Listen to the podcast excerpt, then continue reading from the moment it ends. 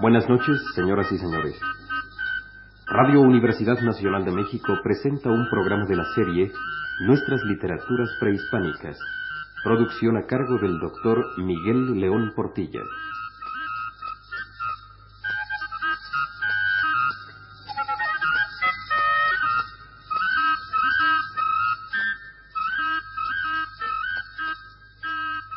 Queda con ustedes el doctor León Portilla. Daremos ahora un paso más en nuestro acercamiento a las literaturas prehispánicas de México. Hemos estudiado ya, aunque sea brevemente, algo de la riqueza y profundidad de los antiguos himnos sagrados del mundo indígena.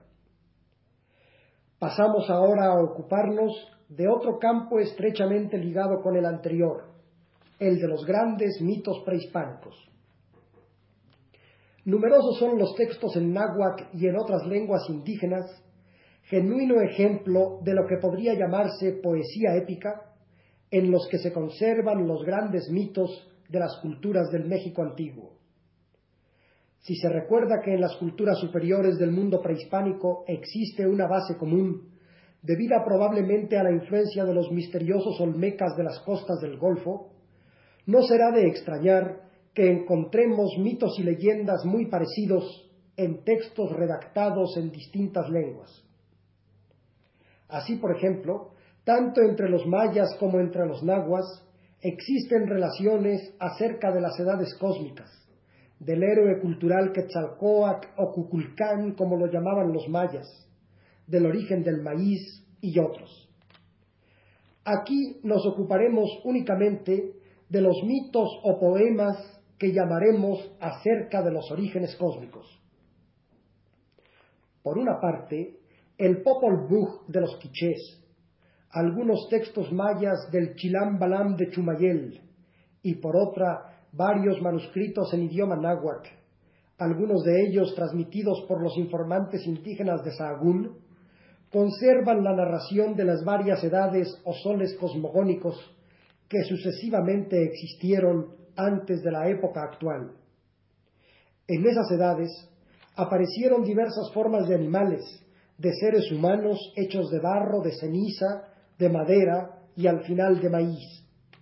Diversas clases de mantenimientos, muy pobres al principio, pero que fueron alcanzando características cada vez mejores.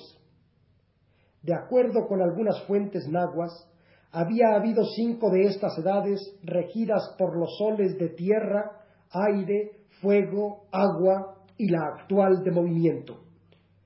Otros textos también nahuas, el Popol Vuh de los Quichés y el Chilam Balam de Chumayel, se refieren en cambio solamente a cuatro períodos cósmicos. Mas a pesar de esta diferencia, hay coincidencia en la concepción de una evolución hacia formas mejores en las distintas versiones del mito. De las varias versiones de esta leyenda conservadas en lengua náhuatl, damos aquí una de las más expresivas, incluida al principio del antiguo manuscrito conocido como Anales de Cuautitlán. Escuchémosla. Se refería, se decía, que así hubo ya antes cuatro vidas, y que esta era la quinta edad. Como lo sabían los viejos, en el año uno conejo se cimentó la tierra y el cielo y así lo sabían, que cuando se cimentó la tierra y el cielo, habían existido ya cuatro clases de hombres, cuatro clases de vidas. Sabían igualmente que cada una de ellas había existido en un sol, en una edad, y decían que a los primeros hombres su Dios los hizo, los forjó de ceniza. Esto lo atribuían a Quetzalcoatl cuyo signo calendárico es siete viento. Él los hizo, Él los inventó.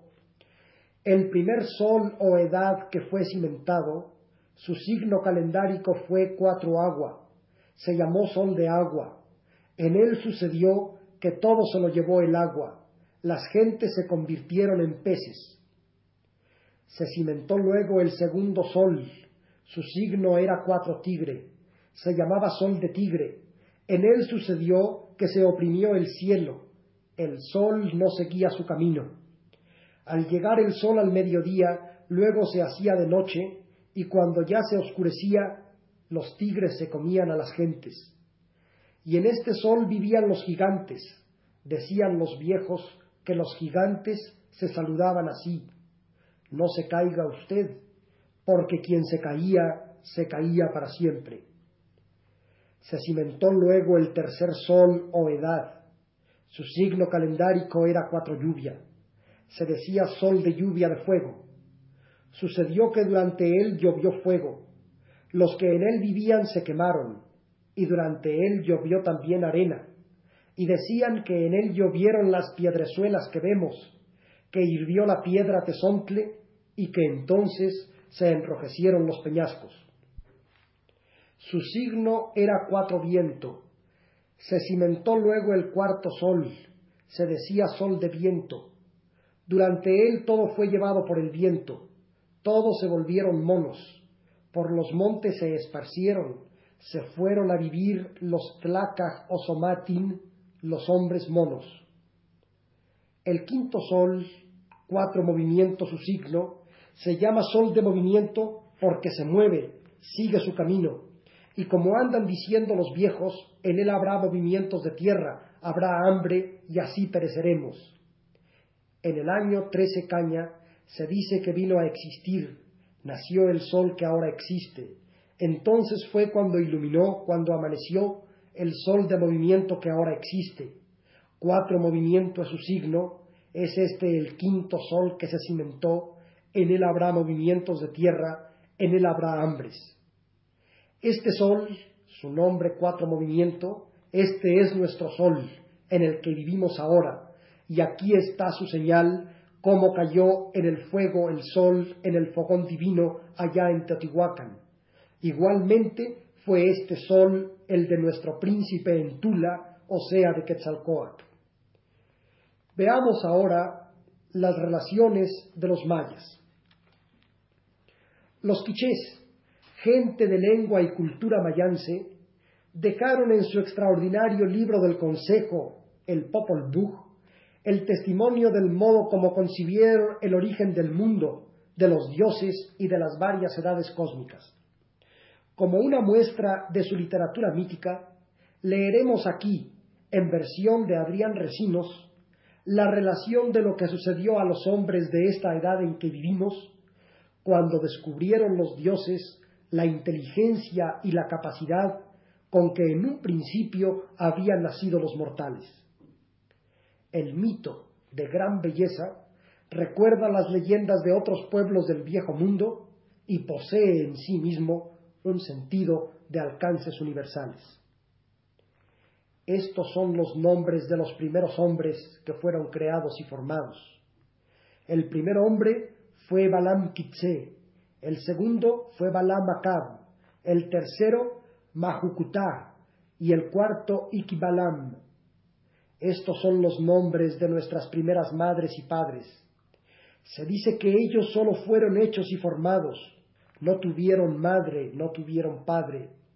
Solo se les llamaba seres humanos. No nacieron de mujer, no fueron engendrados por el Creador y el Formador por los progenitores. Solo por un prodigio, por obra de encantamiento, fueron creados y formados por el Creador y el Formador los progenitores Tepeu y Gucumatz. Como tenían la apariencia de hombres, hombres fueron. Hablaron, conversaron, vieron y oyeron, anduvieron, agarraban las cosas. Eran hombres buenos y hermosos. Su figura era de seres humanos. Estaban dotados de gran inteligencia.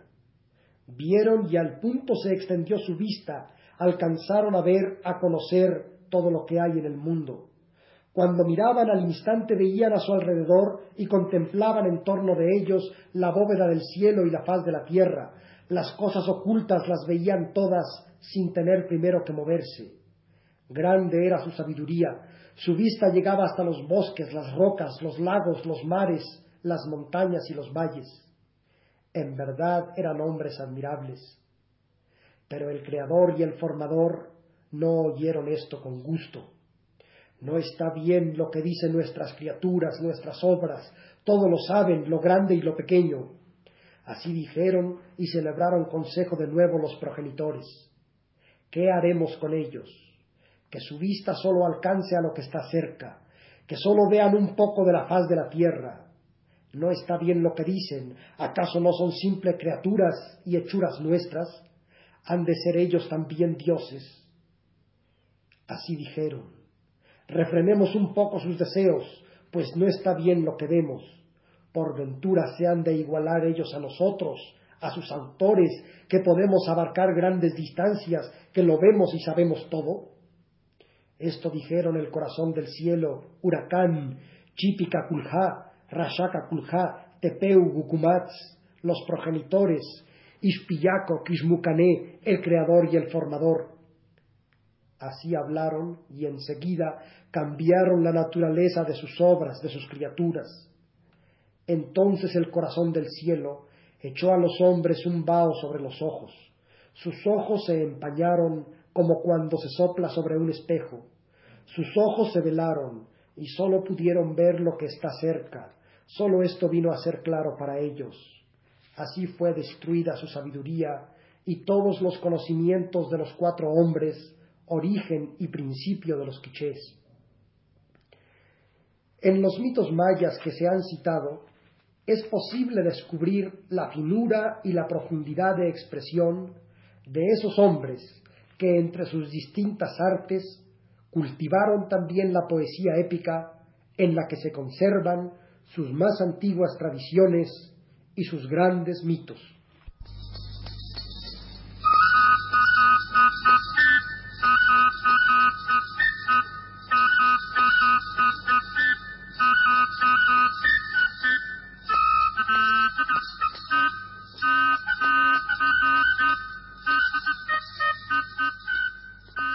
Este ha sido un programa de la serie Nuestras Literaturas Prehispánicas, a cargo del doctor Miguel León Portilla.